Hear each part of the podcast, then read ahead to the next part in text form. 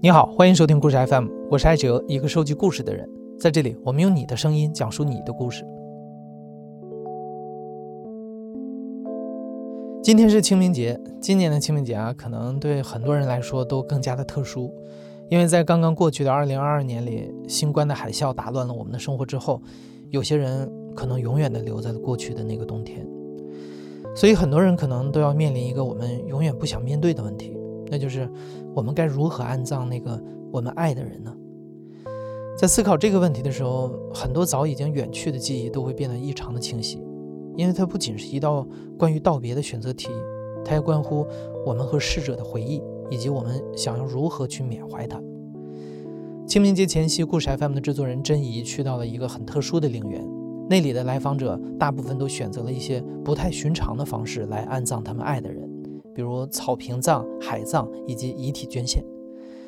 那在这个万物生长的清明节前夕，请你跟我们的制作人一起来到这个特殊的陵园里，静静地听一听来访者们珍贵的回忆。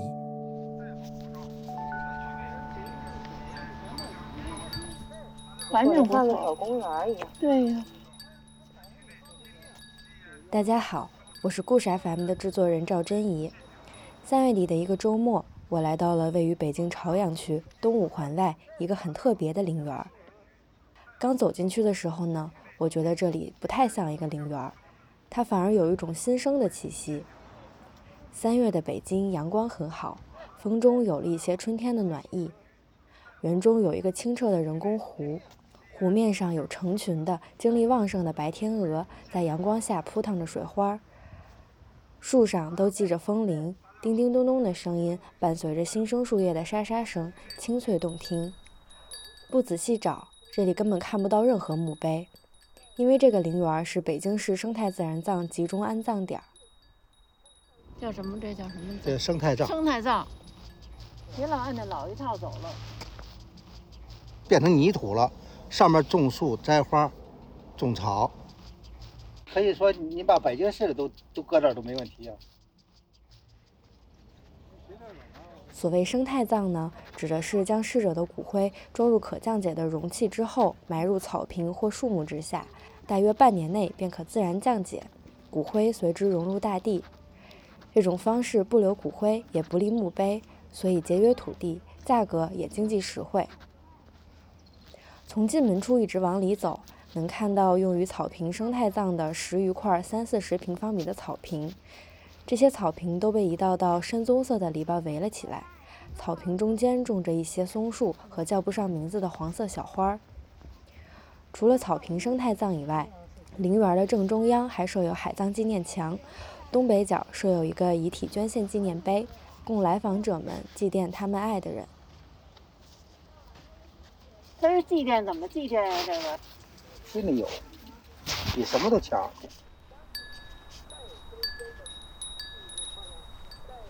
在这里，安葬的方式很多，来访者们的心绪和故事也很多。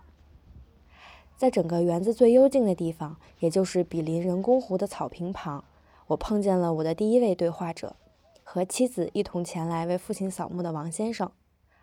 父亲去世之后，他选择了用草坪生态葬的方式安葬了父亲。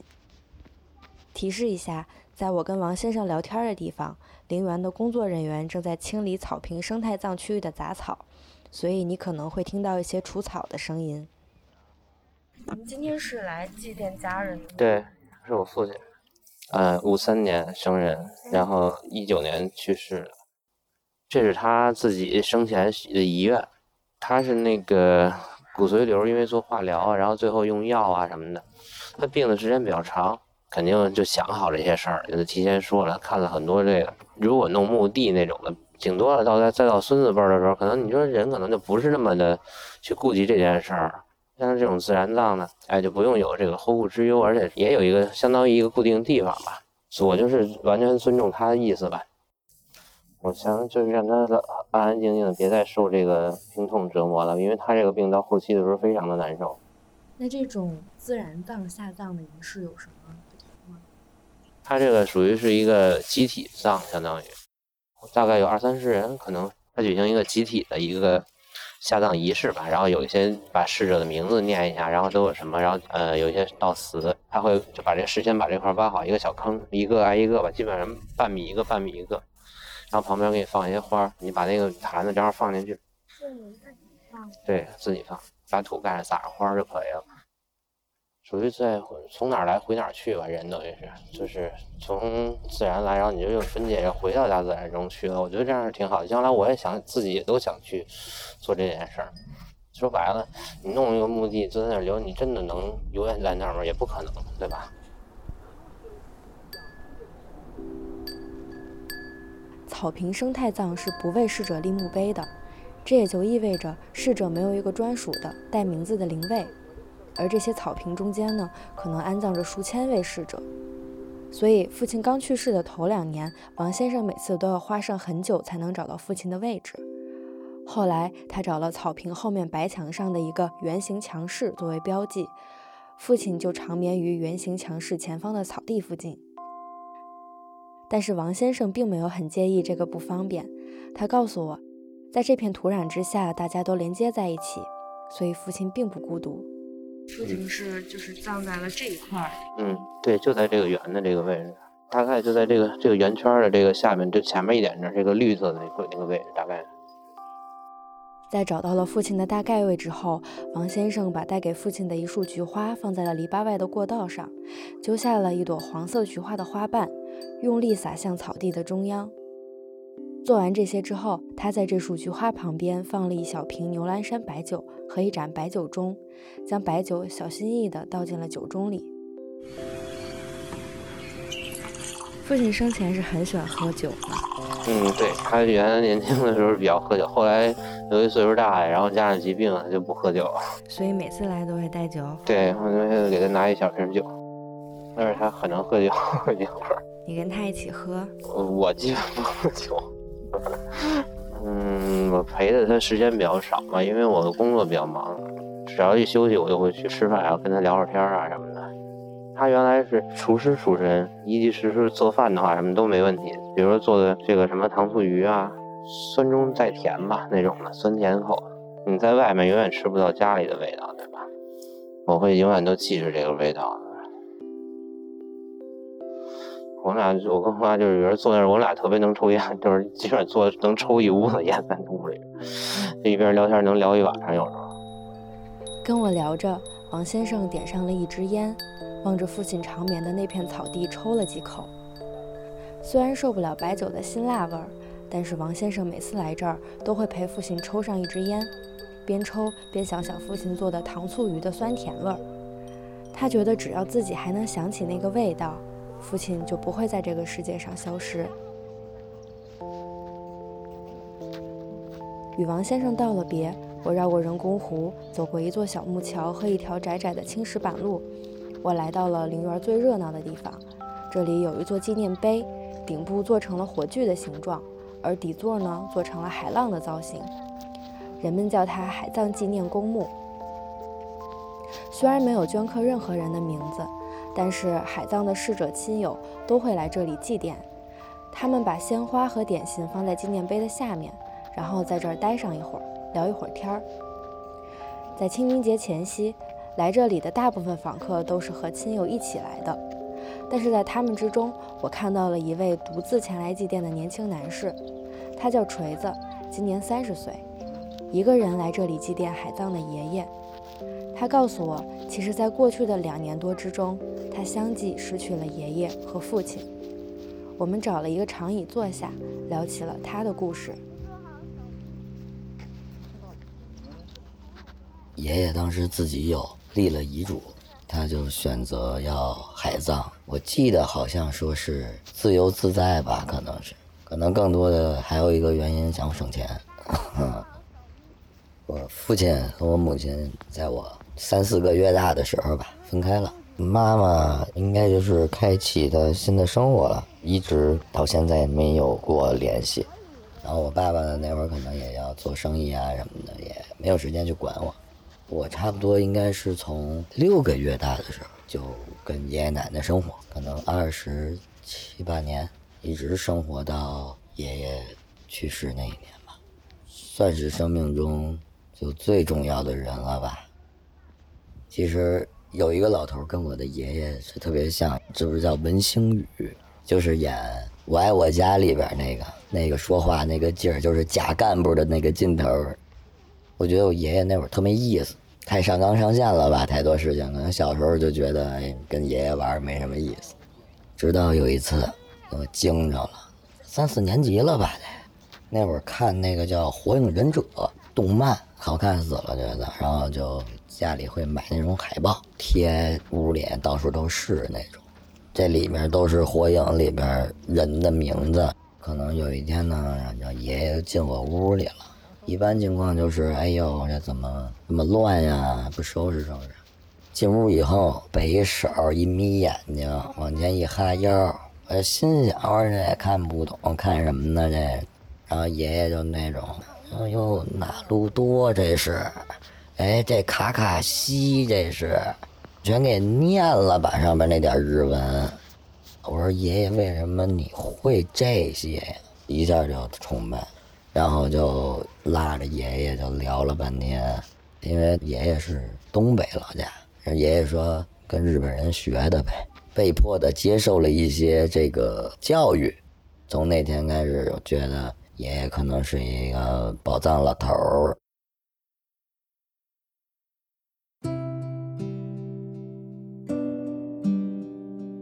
我印象最深的，我小时候吧，某一款饼干，夹心儿的那种，草莓味儿，上面是一个一个鬼脸儿。我对那款饼干确实是情有独钟。我爸呢，不会给我买，说这是垃圾食品啊。然后有的时候就是爷爷也会带我去超市，爷爷看见我想买了这款饼干，我说爷爷就这款，然后爷爷就直接就给我端了一箱。那天回家，爷爷给我拿着那箱饼干放到了墙角，我拆开来，拿着那一堆饼干就高兴呗，播到最喜爱的电视台，就是等着我买的这款饼干的广告播出，然后我就拿着那个跟广告一起摇摆舞蹈，然后我就连炫了四五包应该是，然后直接就吐了，就是吐地上了，奶奶就惊了。然后奶奶就很责怪爷爷，就你明知道他没有自制力，还要买这么多给他一次。那爷爷说呢，他喜欢当然多买点，那谁知道孩子这么没出息呢？最后我奶奶说我爷爷一顿。再之后吧，头去世前那一段时间，可能就是已经有点老糊涂了。但是每次就是我去看爷爷的时候。然后爷爷就会那种偷偷摸摸的把我叫到一个地儿，可能躲着奶奶那种，给我拿出来那些零食什么的。那我都二十大几了吧，应该，就可能在他的印象中，我还是那个要偷摸吃零食的那种孩子。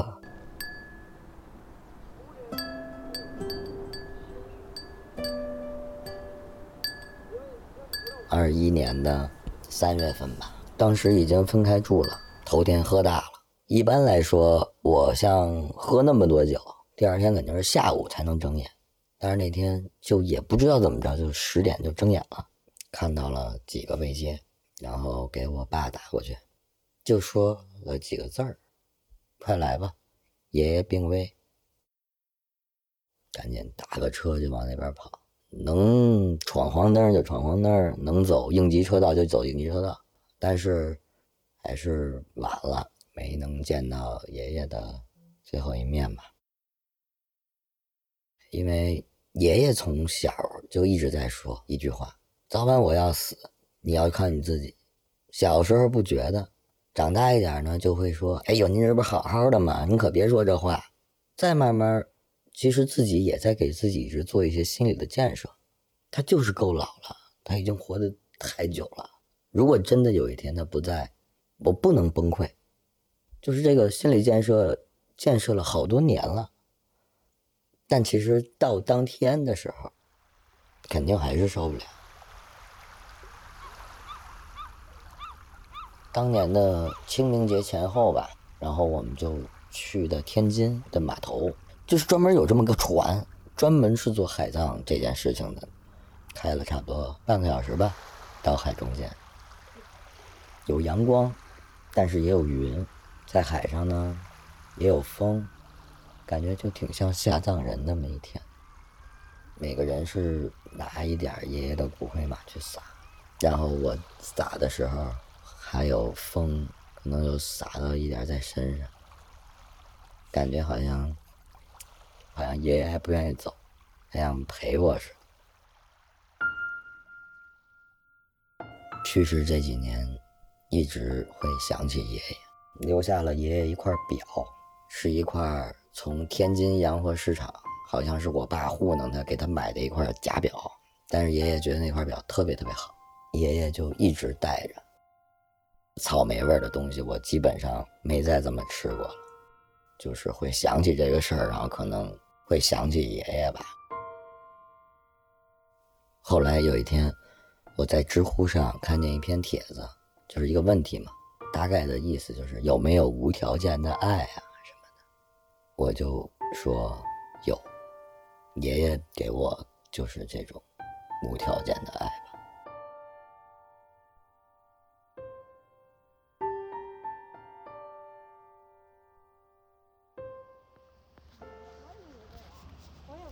因为原来是跟从小跟爷爷奶奶生活。然后爷爷去世之后，其实我跟我父亲的关系就不得不改变，不得不维护了。因为就奶奶要人照顾嘛，奶奶岁数也很大了。就用我奶奶的话，就是你，你就剩你爸，你还不跟他好。我说白了就是我也没有靠山，没有退路嘛。就是我从小的这个对父爱这个印象就不是很深，连见面都很少。就有一天，我哥跟我说。我看你爸玩挺好，我说啥玩挺好？说这去西藏去半个月了。抖音有一个功能，就是这可能是你认识的人。我刷到了我的父亲，正在骑着摩托车川藏线呢，看到他跟一个摩托车队结伴，应该挺开心的。连大数据告诉我我爸出去玩，他都不愿意告诉我。哎挺神奇的这么一个人，嗯，很爱玩，很爱自由的人。就爷爷去世之后，可能奶奶在中间也会有很多调解在里面吧，说哎呀，你不能跟你儿子这样啊。其实能看出来，日常上会有一些互相的努力，比如他会问问我吃没吃，我会问问他说，哎，你最近有啥想要的？就是两个人都互相觉得很假，都但是又不愿意拆穿对方，就哎，关系肯定是比原来那没那么僵了。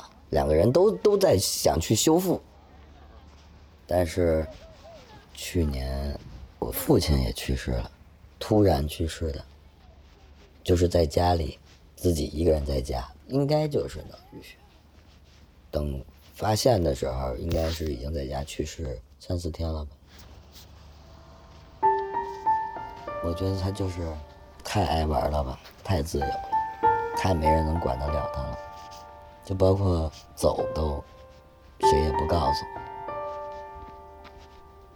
可能这边觉得没什么好玩的了。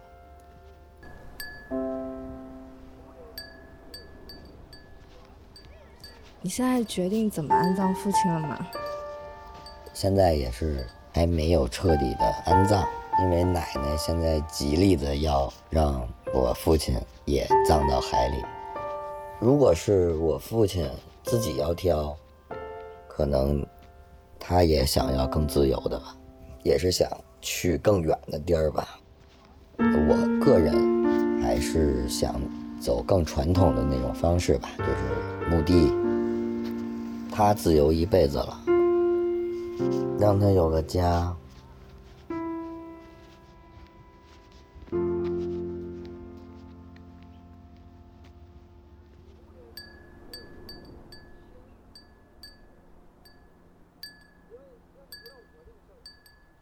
在我和锤子聊天的海葬公墓旁边，有一面近百米长、约四米高的半弧形墙壁。墙壁的正面被粉刷成了碧海蓝天的颜色，上面贴着从1994年到2020年在这里办理了海葬的逝者名单。其实墙上的每个名字都很小，并且排列密集，所以大家都在墙壁前按照年份寻找着亲人的名字。墙前也并没有什么地方可以摆放祭品，所以在找到亲友的名字之后，大部分人只会在墙前停留一小会儿。但是有一位和爱人一起来的女士，却在墙壁前看着母亲的名字站了很长时间，久久不愿离去。她叫徐姐，她似乎有很多话想跟母亲说。我刚看你好像在这站了好长时间了。现在我想起来有很多事情啊，那时候也带着自己上班，没有时间去跟他聊更多，太忙。我四十多岁的时候他就没了，我有些东西我都后悔。现在在我脑子里很多疑虑，没地儿问去了。关于他的故事，啊，对，关于他出生之前母亲的故事，徐姐并不了解太多细节，她只听过一些零碎的片段。但她知道的是，那时候的母亲过得并不好。我母亲生前从小的时候，她为了摆脱继母对她的，不能说虐待，叫什么呢？因为她小的时候，她亲母亲去世以后，她去的是孤儿院，五岁吧。为什么当时她有父亲，但是父亲还要把她送到孤儿院？因为她不在北京，上上海打工去了。现在说，可能将近八岁的时候娶了姥爷，娶了个老伴儿，他继母又陆续的在生小孩，比他最大的那个妹妹大九岁，完全承担了家里的所有一切，没黑没白的干活呗。省得你请再再雇一个保姆吧，无奈那时候的女孩可不就无奈呗？但是在北京，如果生活条件好的正常的家庭是应该可以上学的。北京并不保守，但是他没上成，他想反抗。那时候他十来岁吧，准备南下参加工作队。后来父亲回来的时候呢，哀求他，因为他要一走。他家里的生活就完全塌了。他是很慈善的一个人，他有时候恨不得门口来了个要饭的，他都想给人个馍馍吃。家里农活也好，是做饭也好，是看弟弟妹妹也好，都是他自己一人看，照顾弟弟妹妹，服侍父亲和继母。徐姐的母亲小时候甚至一度被外人认为是家中的使唤丫头。她就这样度过了二十多年。一九五二年，母亲到了成婚的年纪，熟人介绍给徐姐家一位适婚男士，徐姐的爷爷便为女儿的婚姻做了主，于是这个男士就成为了徐姐的父亲。母亲很少跟子女提及自己的婚姻，只是简单说过她的婚姻是很不幸的。结婚的那天是徐姐的母亲第一次见到徐姐的父亲。徐姐听说那天母亲下了轿子，看到父亲破烂的家后。绝望的晕了过去。但是徐姐的母亲并没有其他选择，她就这样又从家中的长姐变成了穷苦人家的妻子。一九五三年之后，徐姐和哥哥姐姐陆续出生，她就这样又变成了三个孩子的母亲。但是但凡有片刻闲暇，徐姐的母亲就会翻看学习丈夫的课本和家中一本老式字典。希望有朝一日可以通过知识改变自己的命运。有了小家庭后，徐姐的母亲还萌生了想要独立的想法，想自己拥有挣钱的能力。于是，她找了一份手工刷制对联红纸的苦差。虽然每个月只能挣到十块钱，但是这十块钱终于让他找到了一点尊严。就是比如说搅喜字儿，就是过去最古老的手工，拿刷子往上刷粉。就是干做做这种事。那时候我还小，不到一周，得带着我，因为幼儿园那时候因为我体质不好，他不收。我爸爸后来病重住院，然后他没办法了，跟单位说我得请假，单位不批，不批他辞了，就是就是不上了，回家来了。他哄着仨孩子，自己做着手工的这什么缝纫呐，什么这一类的活儿，养活我们。后来最后呢，我爸爸出院了，好了，上班了，然后他又回单位了。单位领导就说：“你不能来，说你那什么。”他说：“那我是实在生活所迫，我不能不来上班。”最后，人家领导说：“那你要回来可以，但是你以前的工龄不算。”他说：“不算就不算。”但是他就为了上班，坚定这个信念，必须自己养活自己，自己独立。所以后来小时候，我妈跟我开玩笑。丫头，为了你，我这一年多的工龄没有了。我说妈，您甭管了，以后我这工作了，我给您补。为了不让女儿体会这种操劳的辛酸，也为了弥补自己不能上学的遗憾，徐姐的母亲非常重视女儿的学业，希望他可以通过学习为自己的人生做主。那时候为了支持我们夫妻两个这个继续上学，因为我们那时候一边工作一边求学嘛，只要是一到寒暑假，就绝对的把我的孩子接走。一看这个社会上春秋两季的这个自学高考要报名了，给我们打一个电话，告诉我们，你们踏踏实实学习考试，考完了再来接孩子。一九九六年，徐姐的母亲因病去世，在她去世之后，那本破旧的老式字典还放在桌子上，书角已经磨成了圆形。在徐姐的眼中，母亲是位能干的、无私的、隐忍的女人。她一生背负了太多沉重的包袱，需要做的大部分事儿都没有选择，非做不可。每次扫墓的时候，徐姐都很想问问母亲：如果能卸下继母的女儿、家中的长姐和孩子的母亲这样的标签，她想过一个怎样的人生呢？可惜这个问题的答案，徐姐没有机会听母亲亲口回答了。但她能确定的是，母亲一定想要更加自由的生活，可以学更多的知识，去更远的地方，看更广阔的世界。于是，在母亲去世后，徐姐不想她再被四四方方的墓地困住，也不想母亲背负沉重的墓碑，她想选择生态葬的方式安葬母亲。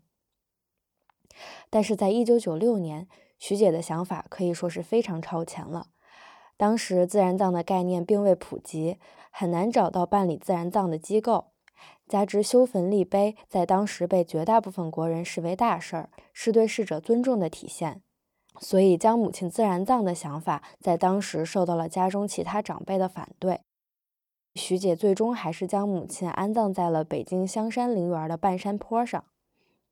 但是这件事儿，徐姐惦记了将近二十年。二零一六年，徐姐五十九岁。那一年清明节为母亲扫墓的时候，她发现自己的体力已经无法顺利爬上陵园陡峭的半山腰了。于是，徐姐借着这个机会，跟家中的其他人商量了重新安葬母亲的事儿。这一次，她提议将母亲海葬。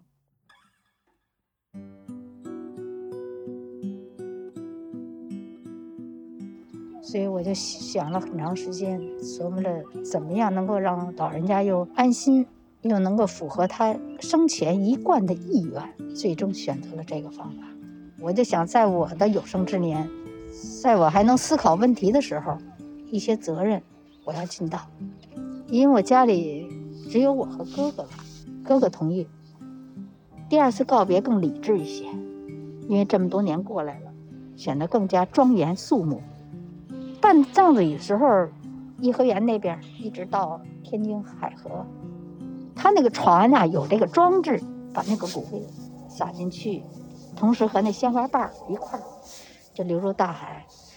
海上呢形成了一个弯弯曲曲的这么一个画面似的，可以说是完成了母亲的一个夙愿，内心呢又很得到一种宽慰。我们现在生活很幸福，有个小孙女儿，两岁多。有的时候，我们也经常跟他讲起太奶奶的故事。所以，我也想，就是对于可怀念的人，无时不刻，不拘形式，不拘地点，包括有时候我自己的这行为举止都非常像，刻在骨子里的铭记。我已经报名参加遗体捐献。以这种方式做点对人类有用的事情就行了。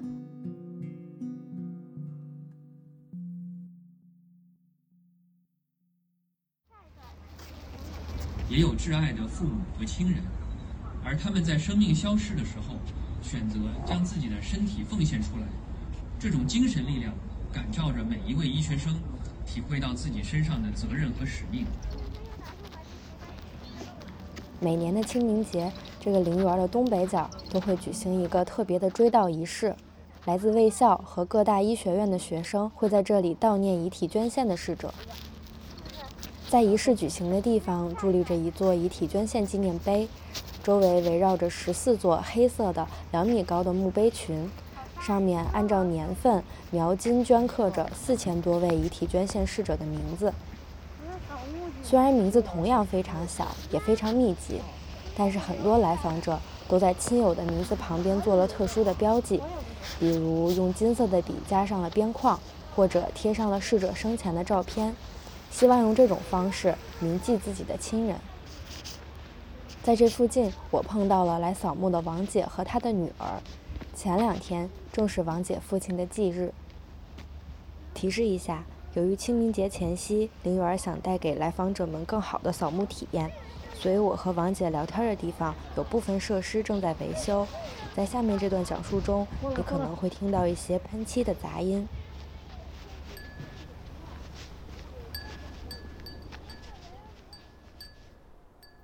我父亲大概是在二零零四年吧，嗯，去咨询了一下，就是这个遗体捐赠的这个事情。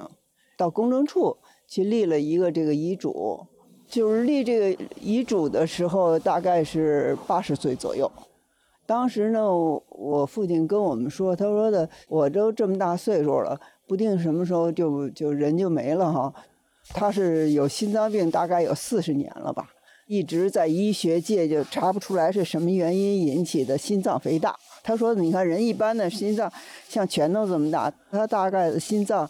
差不多快有那个篮球那么大了，特别大，所以他就立了这么一项。他说希望那个中国的医学呢，能够对这个病的原因能够有个研究，是一个好事儿。我母亲就是大夫，我我父亲做这么一个决定呢，后来我妈也没有说什么，她说那你随你的那个意愿吧。虽然自己也觉得也有点不舍吧，但是好像老人觉得那个我工作了一辈子了，我这个什么都可以献给国家，我这心身体也做一个贡献呗。他原来是个干部，在那个规划委是党委的书记，挺耿直的。四一年的时候。从家乡那时候不是日本鬼子侵略嘛，然后那个村里边的人那时候还没有组织，就是民众自发的去跟日本鬼子打仗。后来呢，那个村里头他们有七个年轻人去，就算游击战吧，被打死了好几个人。村里的其他人就都跑回村里去了，不不敢出来了。然后这个家里头的人，我大爷什么的那些人就找不到我父亲了，就到那个。死人堆里去翻翻了半天也没看到人，就不知道我父亲哪去了。后来大概过了好久，我父亲回来了，说他已经是到那个部队了，参加的是陈毅的一个部队。我父亲觉得日本鬼子侵略中国嘛，就肯定是要那个有民众起来去反抗的。他可能过去因为当过兵吧。所以就特别有那军人的那种气质。父亲很少很少表示，哎呦，那个我我亲你爱你什么没有过，从来没有说过。有一件最让我难忘的，就是我插队的时候，大概是一九七五年吧。村里头那大喇叭赶广播，让我赶快下来，说我们家来人了。下山以后，我一看，哟，我父亲来了，我特别高兴。我说这么远，你从北京骑过来？他说我早上那个呃五点多钟就出来了，到我那地方的时候已经下午了，好像一百多里地吧，那么大岁数，他那年都五十多了吧？他就整个从又就是大上坡路从北京往平谷骑，他来了以后，我就觉得特别感动。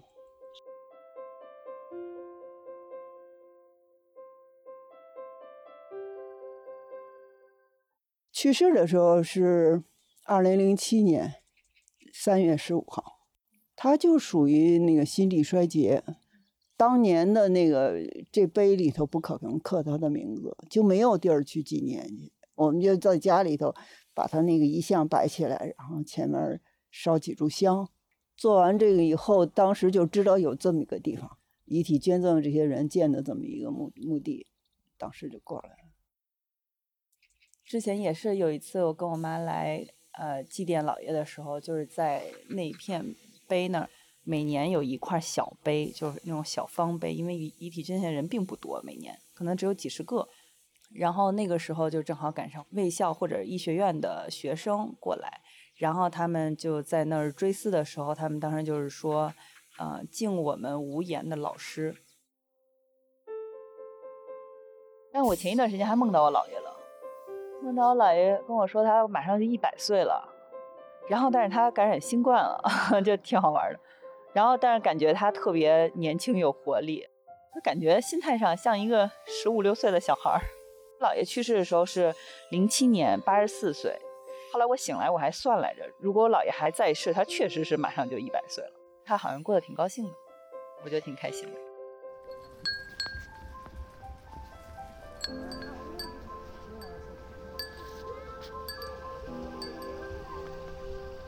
父母都都在这儿呢。那那小白花的，小白花，那小白花。嗯，即使他们现在都不在了，我相信他们在天上是可以看到。它每年都长新草，而且有的时候，呃，还长点花儿什么的。我觉得它应该也不会觉得孤单吧。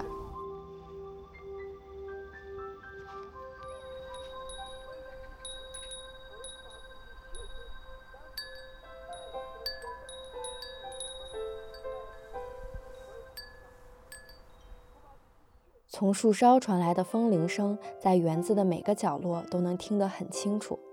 它似乎有一种神奇的魔力，可以让每个人把思绪拉回到很久以前，我们再也回不去的某个片刻。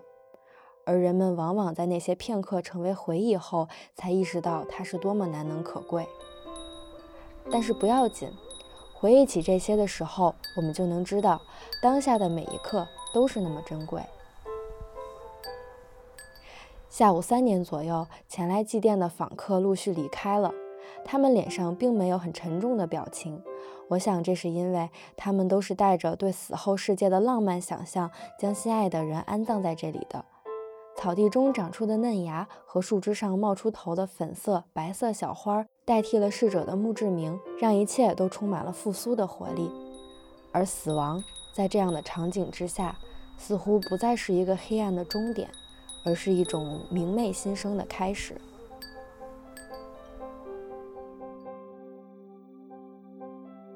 你现在正在收听的是亲历者自述的声音节目《故事 FM》，我是制作人赵真怡。本期节目由我制作，声音设计孙泽宇。感谢你的收听，咱们下期再见。